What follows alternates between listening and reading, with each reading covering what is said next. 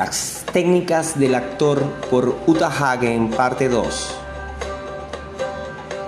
Creo fervientemente que cuando el público reconoce una proeza y se da cuenta de cómo se ha hecho, significa que el actor ha fracasado, no ha sabido utilizar bien la técnica.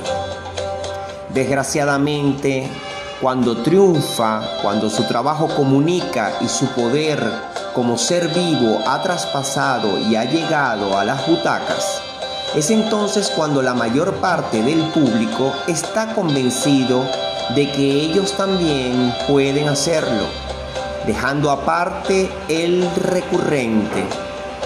¿Cómo pueden aprenderse tanto texto?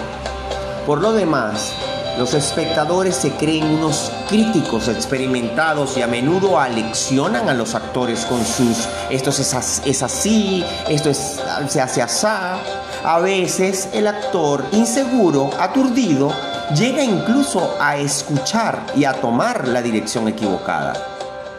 El actor debe saber que, dado que es un instrumento, debe ponerse al servicio del personaje y utilizarlo con la misma destreza con la que el violinista hace la música con su violín.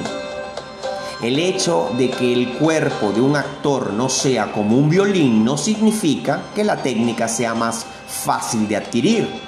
La curiosidad malsana de que es lo que motiva a un actor a hacerlo, que se pone de manifiesto continuamente en los programas de entrevistas, al igual que en los interminables talleres abiertos, las frases superficiales que los actores contestan a menudo acompañadas de anécdotas personales graciosas, no hacen más que agravar el problema.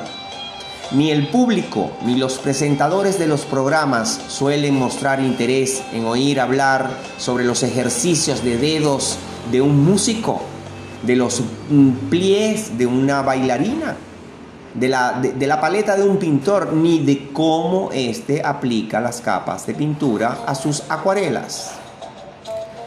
¿Por qué deberían entonces interesarse en nuestra técnica? Es nuestro problema, no el de ellos.